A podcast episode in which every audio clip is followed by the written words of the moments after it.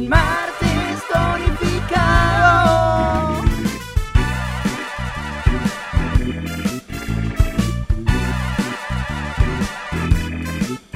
Y esto es martes tonificado.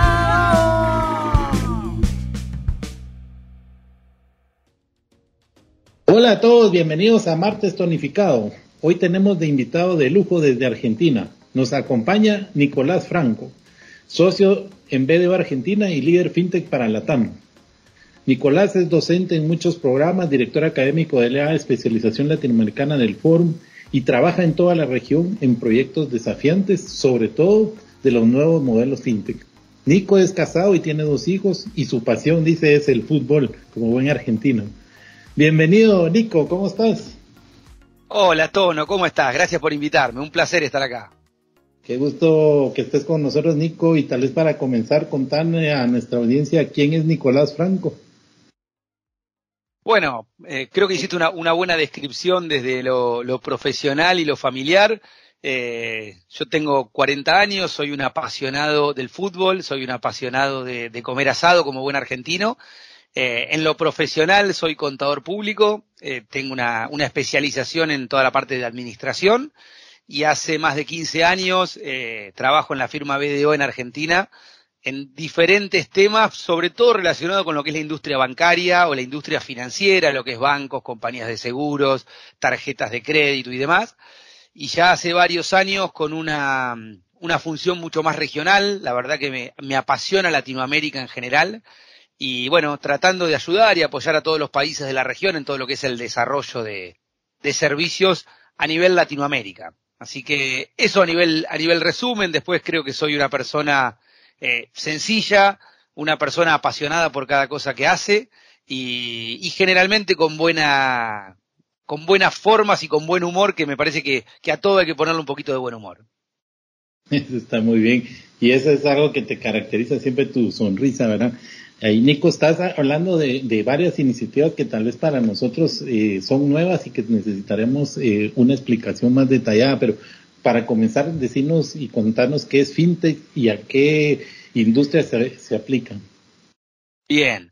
FinTech básicamente es como la abreviatura de financiero y tecnológico, ¿no? Eh, o sea, el concepto es muy amplio. Cuando uno dice FinTech puede pensar eh, en un banco digital, o sea, en un banco donde puedo hacer toda mi operación a la distancia, podría pensar en una empresa de medios de pago, eh, donde hoy, por ejemplo, en lugar de usar mi billetera física, tengo una billetera virtual en el teléfono, entonces voy con un código QR o con algún otro tipo de, de, de, de formato a pagar a la farmacia, a pagar al kiosco o a comprar en el supermercado de alguna manera lo que la fintech revolucionaron la industria financiera fue en facilitarle la vida a la gente, ¿no? En que puedan operar sin una complicación, sin tener que hacer largas colas y puedan manejarlo sobre todo desde el celular y a la distancia. La combinación de la tecnología y las finanzas es lo que de alguna manera revolucionó este mundo financiero. Totalmente. Y en esa parte, y para entender lo que vos haces y, y cómo, digamos, me, nos podés ayudar, ¿qué, eh, ¿qué, es a lo que vos te dedicas? Bien. Nosotros, eh, a ver, a partir de la explosión del mundo fintech, y les puedo nombrar eh, alguna empresa sin hacer publicidad, ¿no puedo nombrar? Sí, sí, dale, dale. Álvaro. Bueno, por ejemplo, Mercado Libre, que es una empresa muy conocida en, en, en la región, eh, básicamente lo que ellos entendieron fue que la gente probablemente estaba cansada de, eh, de, tener que ir a hacer colas para hacer un pago o de tener que ir a hacer cola a un comercio para comprar. Entonces lo que simplificaron la vida fue en armar un marketplace de productos donde uno puede a través de Internet comprar un producto, pagarlo con su tarjeta o pagarlo de alguna manera y recibirlo en su casa. Uh -huh. Pero a partir de eso también entendieron que había un gran negocio asociado que tenía que ver el mundo del crédito y del pago. Entonces empezaron a desarrollar, como decía, billeteras virtuales, donde uno tiene su saldo en esa billetera y los pagos no se hacen con dinero físico, se hacen con dinero virtual. Esto generó que empresas como Mercado Libre y muchas otras crezcan aceleradamente en los últimos años. ¿Qué es lo que nosotros hacemos? Acompañamos a todas las entidades que no transitaron este proceso de transformación digital en que puedan encontrar la mejor forma de transitarlo. Por ejemplo, trabajamos con una compañía de seguros donde estaban acostumbrados a que las inspecciones de un vehículo para asegurarlo cuando tiene un accidente sean llevándolo a un lugar físico y a través de tecnología lo que hicimos fue simplificar ese proceso, instalarle la tecnología necesaria para que puedan hacer un escaneo del vehículo a través del celular, eh, a través de la geolocalización del celular uno podría eh, indicar en forma precisa eh, por dónde se está moviendo ese vehículo y pagar un seguro en función de lo que lo usa y no en función simplemente del tipo de, de, vehículo. O sea, nosotros le acercamos la tecnología y soluciones inteligentes a las empresas para que puedan transformarse digitalmente en un mundo que es cada vez más cambiante. Y por otro lado, en algo más simple quizá, eh, ayudamos a todas las empresas a que puedan facilitar los procesos internos. Hoy se habla mucho de robot. Cuando hablo de robot no se imaginen un robot físico que entre caminando, sino un programa que hoy, por ejemplo, el trabajo de un humano que sea muy repetitivo, muy rutinario, que tenga que entrar a una página de internet, descargar un archivo, procesarlo y demás, lo podemos automatizar a través de una tecnología que se llama RPA, Robotic Process Automation, y donde directamente el, el, proceso sea totalmente automático. ¿Qué buscamos con esto? Ser más eficiente, reducir tiempos que no tienen sentido y sobre todo que el recurso más importante, que es la persona, que es el humano, agregue valor. No sé si me expliqué o no. Totalmente, clarísimo. Y, en, en, alguna oportunidad creo que me explicabas, digamos, de que cuando hablas de esto de la industria financiera no estamos enfocados solo a bancos y seguros, sino que va un poco más allá. Totalmente. Hoy la industria financiera es cada vez más grande.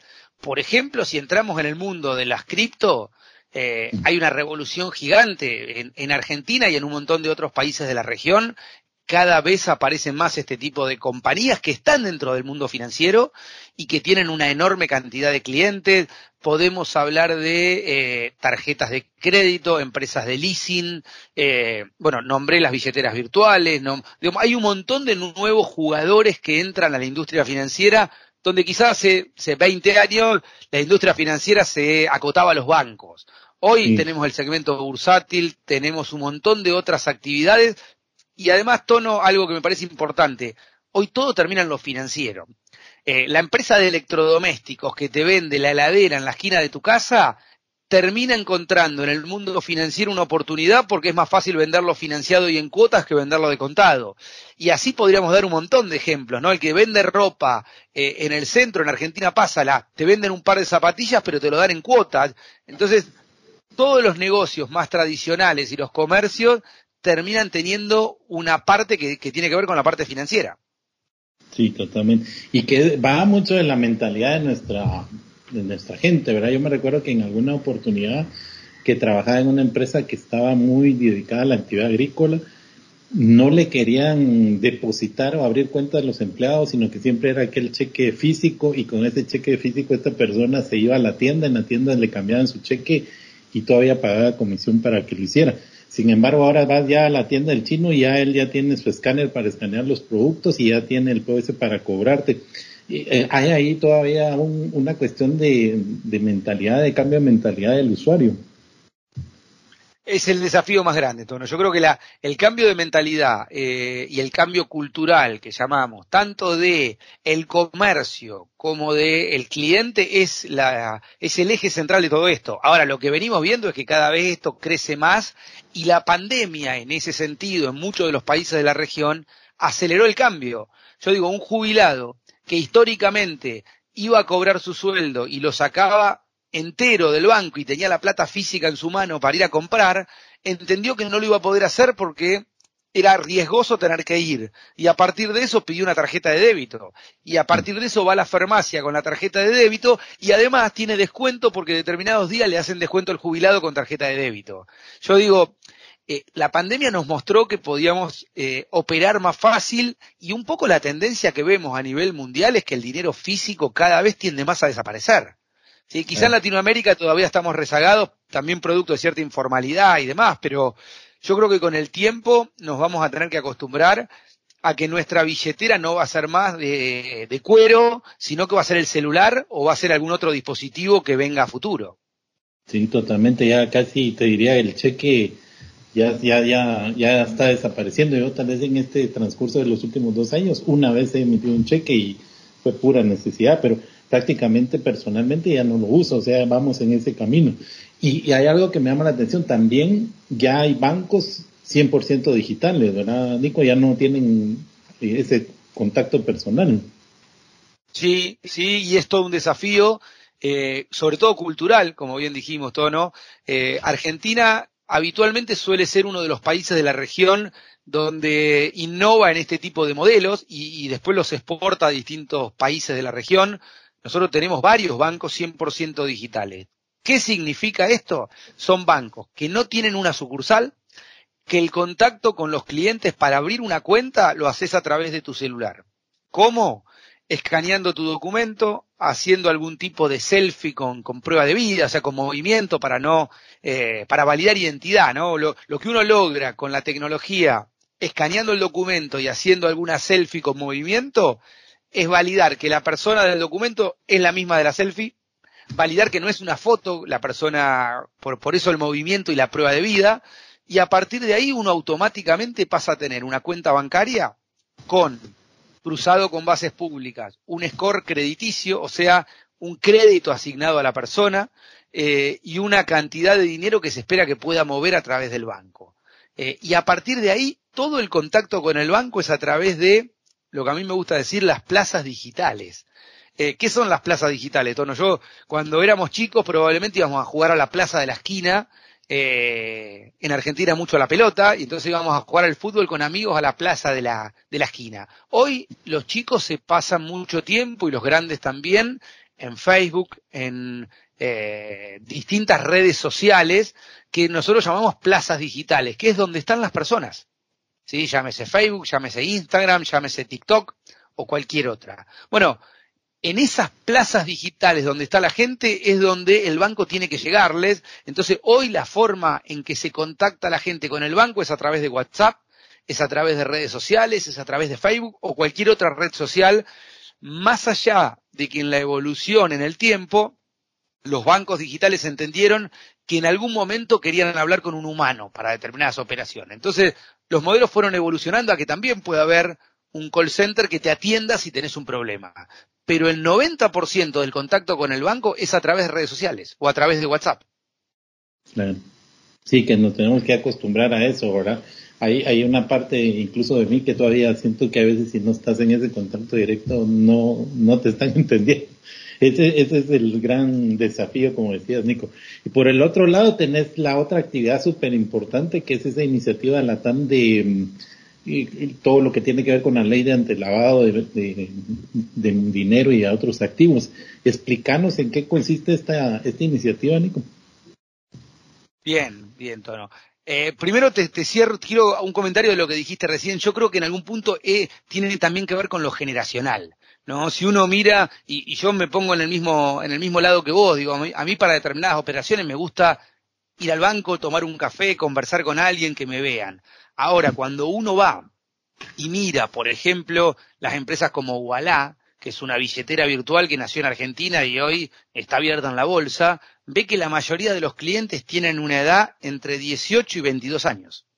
Entonces, probablemente esa generación eh, no, no, imagínate, yo tengo hijos de 7 y 5 años, no me imagino que vayan a un banco físico, yo creo que cuando ellos necesiten tener algún tipo de operación van a estar más acostumbrados al celular que probablemente muchos de, de, de, de nosotros, ¿no? En ese sentido. Eh, bueno, y respecto al, al, tema prevención de lavado de dinero y financiamiento al terrorismo, eh, a ver, es un tema que es súper importante, está muy alineado con esto que charlábamos. Y básicamente, tratando de explicarlo muy, en forma muy simple, es decir, eh, hoy hay determinados delitos, como puede ser la trata de personas, como puede ser el narcotráfico, como puede ser la corrupción, eh, como puede ser el soborno, que generan mucho dinero físico, ¿sí? Que, que en el mundo digital en el que vivimos, hoy un secuestro, por ejemplo, como puede pasar en alguno de los países, sobre todo en, lo que es nuestra región, eh, tiene como contraprestación un pago de dinero físico. Y para los que miramos Netflix y, por ejemplo, para los que vieron Breaking Bad, probablemente este concepto sea mucho más cercano. Eh, cuando uno empieza a tener una cantidad de dinero físico, tiene que ver para qué lo usa. Y cuando empieza a tener un volumen gigante, seguramente empieza a tener una complicación por tener mucho dinero físico. Y ahí es donde entra el concepto de prevención de lavado de dinero. O sea, lavar dinero es transformar dinero que lo obtuve de un delito o de un hecho ilícito en dinero lícito. Eh, vuelvo a Breaking Bad, los que la habrán visto vieron que el gran problema que tenía eh, el protagonista era que tenía una cantidad de dinero físico que lo enterraba, no sabía dónde guardarlo porque no podía hacer nada con ese dinero. Sería muy fácil si yo voy a un banco y digo, mira, tengo toda esta tonelada de plata, depositámela en mi cuenta. Ahora, el banco tiene una responsabilidad. Por el tipo de actividad tiene que identificar de dónde salió esa plata, lo que llaman el origen de los fondos. Y así podríamos recorrer otros actores que tienen la misma responsabilidad. Si me voy a comprar un inmueble, deberían analizar el origen de los fondos. Entonces, resumiendo un poquito esto, Tono es eh, determinados delitos precedentes que generan grandes volúmenes de efectivo en muchos países de la región, también la evasión fiscal está incluida como un delito precedente. Los que son sujetos obligados, o sea, llámese un banco, una compañía de seguro y este tipo de compañías, tienen que identificar de dónde viene la plata, cuál es el origen de los fondos y a partir de ahí permitirle o no que esos fondos eh, vayan por los canales más tradicionales como por ejemplo los bancarios. Totalmente, es un, tema bastante de actualidad que tenemos que eh, tener en presente, ¿verdad, Nico? Vamos a hacer una, una pequeña pausa, amigos, y al regresar, Nico nos comentará cuáles son los principales desafíos que ha encontrado en la TAM. En BDO Guatemala, proteger tus intereses y la de tus accionistas mediante un adecuado gobierno corporativo, riesgo y cumplimiento es nuestro objetivo. Nuestra propuesta innovadora consiste en diagnóstico de gobierno corporativo, asesoría en empresas familiares, documentación y alineación de la estructura corporativa, manuales de políticas y procedimientos, planeación estratégica y asesoría en sustentabilidad. Conoce más de BDO en www.bdo.com.gt.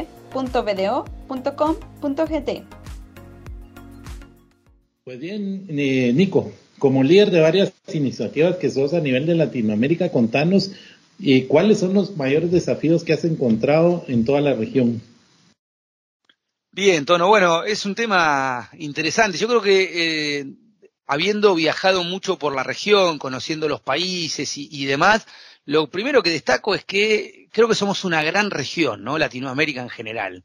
la realidad que con diferencias o similitudes o distancias de, tiempo, creo que todos los países venimos transitando un camino de, evolución. Eh, en lo que es el mundo que a mí me apasiona, que es el mundo financiero y fintech, veo que, la verdad que Latinoamérica es pionera desde el punto de vista de tecnología, es, eh, digamos, creo que grande, los grandes unicornios, para lo que, para la gente que no sabe, un unicornio es una empresa que se evalúa eh, en más de mil millones de dólares, ¿no? Una fortuna. Bueno, Latinoamérica debe ser el, el continente o la región que más unicornios ha generado en los últimos años. Entonces, esto también es una, un hecho a destacar, donde vos decís una región que probablemente desde el punto de vista económico no es la más eh, favorecida, donde probablemente lo, eh, si uno se compara con, con, Europa o se compara con Estados Unidos o Canadá, eh, desde el punto de vista de, índices económicos y de desocupación y de inflación estamos bastante más castigados, pero la verdad que la tendencia que uno ve es que la tecnología de Latinoamérica es de primer nivel, que el nivel de educación y de profesionales que saca Latinoamérica es de primer nivel y que en el mundo financiero, bancos digitales, fintech y demás, nacen en Latinoamérica y luego se expanden por Estados Unidos o Europa. Con lo cual me parece que es muy meritorio eh, hasta en inferioridad de condiciones, digamos, eh, siendo un término más futbolístico, competir y sin embargo poder estar en, digamos, considerado o valorado como los, eh, los países o la región más innovadora con mucho desarrollo tecnológico y con ideas totalmente superadoras. No sé vos, Tono, cómo lo ves. Claro, totalmente. Y, y sí es ahí por donde da el camino que nos está guiando y por eso es que Latinoamérica se ha vuelto tan importante.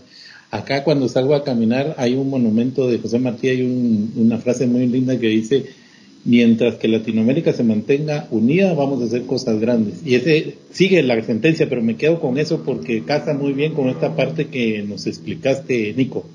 Y tal vez para cerrar un poquito esta parte eh, técnica, digamos, ¿y qué visoras en el futuro? ¿Qué crees que nos depara el futuro que nos pueda sorprender, además de todo lo que ya nos has comentado? Bien, Tono, mira, eso que me gustó esa frase que dijiste, ¿no? Yo creo que la clave en esto es una Latinoamérica unida. Eh, porque uno lo que ve es que, eh, y creo que tiene que ver también con la segunda pregunta que me haces, ¿qué nos depara el futuro? Yo, yo lo que veo es que cada vez las fronteras se rompieron más y cada vez las empresas son más regionales. Hoy es difícil ver una empresa que nace en un país y se quede solamente en su país y pueda realmente crecer y expandirse. Hoy rápidamente van a buscar otros países de la región. Y yo creo que eso es el camino, no solamente a nivel empresa, sino a nivel cada uno de los que está del otro lado, es decir, a nivel laboral. Hoy eh, el, el presente y el futuro es que yo desde mi casa puedo trabajar en Guatemala, puedo trabajar en México, puedo trabajar en Colombia y puedo estar viviendo en Argentina. ¿no? Eh, creo que las fronteras, se, como dije, se rompieron. Creo que las empresas son cada vez más eh, internacionales y creo que los recursos y las personas y demás hoy se capacitan en un país para dar servicio en cualquier otro. Y eso me parece que es un cambio importante que lo tenemos que ver todos, porque hoy salir a buscar trabajo no es agarrar un currículum e ir a repartirlo por empresas, sino a través de Internet. Y insisto, con la pandemia como un acelerador y un modelo que cambió el paradigma, las personas están trabajando en cualquier parte del mundo, inclusive en más de una empresa. Entonces yo creo que el futuro tiene que ver con un cambio fuerte en las leyes laborales de cada país, entendiendo que, por ejemplo, hoy estamos acostumbrados a usar eh, cada uno la moneda local y probablemente las criptos sea la moneda del futuro. ¿Sí? Hoy muchos, muchas personas prestan servicios en otros países y dicen, no, pero tengo restricciones para pagarte. No importa, pagame en cripto. Y las criptos son una moneda que no está regulada por un banco central, sino que tiene autorregulación. Entonces me parece que hacia ahí estamos yendo, estamos yendo hacia un mundo que termina siendo único y que la tendencia va a ser cada vez más en este sentido. Creo que desde el punto de vista financiero, eh, hoy, por ejemplo, una persona podría estar recibiendo, tener cuenta y recibir un crédito en cualquier otro país que no viva, porque puede tener credenciales a nivel eh, regional en general, ¿no? Y, y me parece que eso es un cambio fuerte que lo vamos a ver cada vez más profundizado en los próximos años. Sí, sobre todo con lo que decís, porque se, se vino esa ola, digamos, de decir, bueno, empresas multilatinas y si allá vamos, ¿verdad? Y ahora ya la fuerza laboral y, y, hay países que están avanzando mucho en, en poner leyes para el tema de nómada digital, que creo que ya va muy de la mano de todo lo que nos decís. Alguien que va a ganar dinero en un país X por hacer trabajos en muchos países a la vez. Eso Totalmente, Tono. Te sumo algo ahí. Vos pensás que hace un tiempito hablaban de eh, de que todo lo que era criptoactivos o criptomonedas era, no, digamos, no había que entrar, era algo muy chico y demás. Y vos empezás a ver que países importantes se empiezan a meter a tener su propia moneda digital. Entonces digo, bueno, hay un cambio. Yo creo que si queremos saber qué nos va a pasar acá en cinco años, miremos lo que está pasando en China hoy y seguramente vamos a tener varias respuestas. Excelente, a poner atención en ese futuro inmediato. Nico, y para cambiar un poco de perspectiva, nos vamos más a lo personal y, me llamó muchísimo la atención cuando, y cómo lo decís, tu pasión, ¿verdad? Tu pasión es el fútbol. Explicarnos por qué eso y, por qué para la comunidad argentina, la población argentina, eso es la vida. Qué, qué buena pregunta, Tono. Mirá, eh, yo creo que es algo y que se traslada de generación en generación, es algo que eh, con el que nacemos. Eh, yo les decía, yo tengo mis hijos, tienen 5 y 7 años y, y están todo el día con una remera de, en este caso de San Lorenzo de Almagro, que somos hinchas, de la, de la selección argentina también, pero eh, hay una cultura en Argentina donde seguimos viendo que en cada esquina hay chicos jugando al fútbol, que una pelota es una forma donde eh, culturalmente los chicos se juntan y, son todos bienvenidos. Eh, y la verdad que, que, es algo que se mantiene en el tiempo, ¿no? Eh, la verdad que otro país de la región donde me tocó estar y veo lo mismo es Brasil. Me sorprende cuando voy a Brasil eh, que se encuentran cuatro o cinco chicos una pelota y enseguida eh, se juntan, se, se, se, relacionan y bueno, yo creo que tiene que ver también con, con, con nuestra cultura y hoy cada vez es más fuerte eso. Hoy, y en mi caso personal, sigo jugando al fútbol, tengo, me gusta ir a la cancha, me gusta ir a ver a mi equipo, es algo que ir a la cancha es ir con mi papá y es ir con mi hijo. Y bueno, también es algo que, eh, nada, que, que, es algo que no tiene explicación de alguna manera, la sensación que eso genera y que a veces es muy difícil de explicarlo, tiene que ver con, con cómo nos criamos, ¿no? Excelente. Y, y la otra eh, situación que me llamó la atención de lo que decís es, mientras que ahí estamos viendo de que estamos en la calle, ¿verdad? Estamos jugando fútbol en la calle, como lo hice yo, digamos, en, en mi niñez. Ahora se habla mucho de que los niños están más pegados al celular o a su tablet en los juegos eh, y videojuegos, como lo decías vos en estas plazas digitales, ¿verdad? Qué contradicción que en algunas partes se mantiene todavía esa esencia de, de jugar y estar en la calle conviviendo con otros niños. Sí, es un buen punto, Tono. Eh, a ver, no creo que con la misma intensidad que pasaba hace, hace 30 o 35 años, eh, donde quizá no había tanta pantalla y estaban más conectados en el juego. Eh, hoy es real el tema de, la hiperconexión, pero también uno trata de mantener eso de eh, decir, bueno, el día está lindo, vayamos a una plaza, vayamos a jugar, y, y, tratamos de mantenerlo y de trasladarlo. Y todavía se ve, se ve que se mantiene. Creo que, como bien decís, eh, es un equilibrio. Y hoy tampoco le podés prohibir que tengan acceso a la tecnología, en mi opinión, porque también es el, es el presente y el futuro y es lo que cada vez más ellos van a vivir. Pero, pero me parece que hay que encontrar un sano equilibrio porque todo lo que sea deporte es sano. Claro, totalmente. Nico, eh, comenzaste tu carrera en BDO como gerente, después te fuiste como socio, pero ahora ya sos líder de varias iniciativas en Latinoamérica, como lo mencionamos. Detrás de Esencia hay una fórmula, hay una fórmula de éxito para vos. Contanos cuáles son tus factores de éxito y que los practicas todos los días y que nos puedes compartir.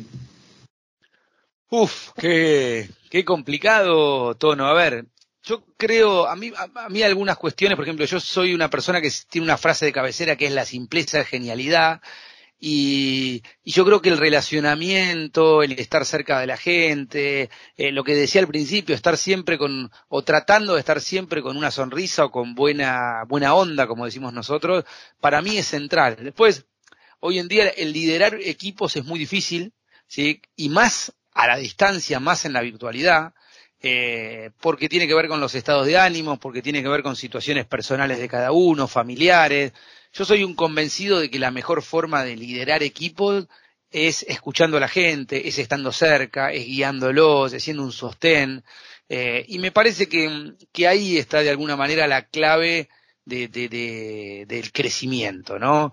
Eh, inicialmente cuando uno empieza estas actividades, en mi caso contador público, eh, arrancás con temas muy técnicos y hay gente que es muy sólida desde lo técnico, pero yo me acuerdo que siendo un junior y yendo a un banco, eh, además del trabajo, caminaba los pasillos, saludaba uno por uno a las personas que estaban en el banco, me sentaba a conversar a ver qué hacían, y creo que a partir de eso uno construye, construye vínculos, construye relaciones, y, y hoy en día, muchos años después, sigo haciendo lo mismo. Eh, y, y con la misma naturalidad. A mí no me gusta cuando dentro de un equipo de trabajo que nos juntamos, dicen, bueno, ahí viene el socio, escuchemos qué dice el socio. No, el socio es uno más, es una persona que se sienta a aprender todos los días y a, y a construir relaciones con la gente. Me parece que a partir de ahí todo se, puede eh, construir. Si no está eso, yo creo que el modelo ese de liderazgo viejo y antiguo de, de la regla o del látigo, donde el jefe pegaba tres gritos y el resto obedecía, eh, es totalmente anticuado. ¿sí? Hoy la única forma es que la digo, para mí la única forma de liderar no es teniendo un cargo, es que la gente te crea y te siga. Cuando uno logra eso, ganó la batalla. Si no logró eso, todo lo demás me parece que no tiene sentido. Excelente, buenísima esa sentencia de cierre, Nico. Te agradezco muchísimo por haber acompañado a, Martes Tonificado este día, haber compartido todas tus experiencias y todos estos puntos de vista tan de actualidad y esa profundidad en lo personal. Eh, te mando un gran abrazo a la distancia, Nico, y hasta la próxima. Tono, no, gracias por invitarme. Hace mucho que quería estar y la verdad que para mí es un placer. Eh, este, este espacio que generaste me parece fabuloso. Soy un fanático de escucharlo habitualmente, así que un orgullo de, ser parte y ojalá que pronto pueda estar por Guatemala y podamos compartir algún ron o alguna comida rica. Sí, nuevamente bienvenida aquí, un, ron Zacapa. Gracias, Nico. Un abrazo. abrazo grande, Tono. Te cuidas. Pues bien amigos, ¿qué les ha parecido la charla con Nico Franco? Realmente es una persona que muy jovial, muy alegre y que supo transmitirnos todo lo que está sucediendo en el mundo fintech, la combinación entre lo financiero y lo tecnológico, qué son las eh, tendencias que hay de actualidad y qué nos espera en el futuro. Me encantó muchísimo cómo habla de las soluciones inteligentes que nos están eh, rodeando y que ya podemos hacer uso de ellas y a las cuales nos tenemos que adaptar día con día. También eh, darnos a entender que prácticamente en el futuro ya va a ser muy difícil que podamos encontrar el dinero físico, sino que va a tomar cada día más auge el dinero como electrónico, como los bitcoins. Me encantó muchísimo lo que dice acerca de que Latinoamérica es pionera de las empresas unicornios, las empresas que ganan más allá de un millón de dólares.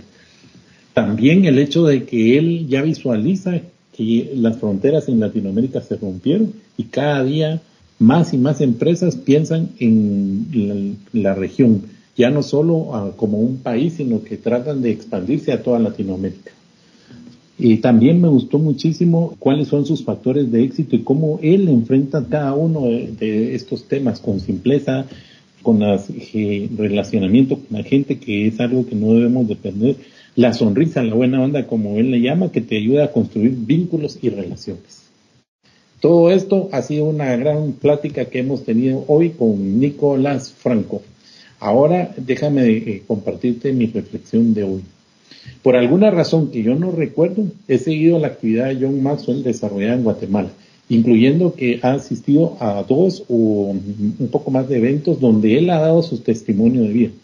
Además, participé de manera eh, fallida de una mesa redonda donde se impartían 30 valores, así como recientemente fui invitado a ser facilitador de mesa redonda más allá del éxito. En esta se comparten siete valores que debemos desarrollar en nuestras vidas diariamente. No explicaré la metodología de esto ya que Mario Oliva nos la explicó en el podcast 41. A lo que deseo ir es al significado que cada uno de nosotros le da a los valores, lo que representan en nuestra vida y cómo esto nos acompaña en cada decisión que debemos de tomar día con día. Como reza el dicho, no solo aparentarlo, sino que debemos vivirlo. En muchos episodios de este podcast nuestros invitados han hecho hincapié en los valores. Algunos, algunas personas nos han dado el ejemplo de cómo han incidido de manera positiva en su vida y en su entorno. Por el contrario, en noticias en experiencias relatadas por amigos, se nota la ausencia de valores en ciertos círculos de nuestra sociedad, que nos ponen en qué pensar si hay falta de entendimiento o falta de conocimiento de ellos y las consecuencias que tiene tanto en sus vidas como en su entorno. Esto por vivir con valores a medias tintas o peor aún en ausencia de él. Es por esto que instituciones de diversa índole, como la mencionada John Maxwell, se dan a la tarea de trabajar en la divulgación y adopción para las personas de su círculo de influencia, pero también está en cada uno de nosotros el compartirlos de desde nuestra tribuna para que cada día podamos ser una mejor sociedad. Pues bien, muchas gracias amigos por acompañarnos nuevamente a un podcast más de Martes Tonificado. Como siempre los esperamos cada semana y te exhortamos e invitamos para que compartas esto con un amigo que creas tú que pueda ser de su beneficio. Gracias y hasta pronto. Te mando un abrazo.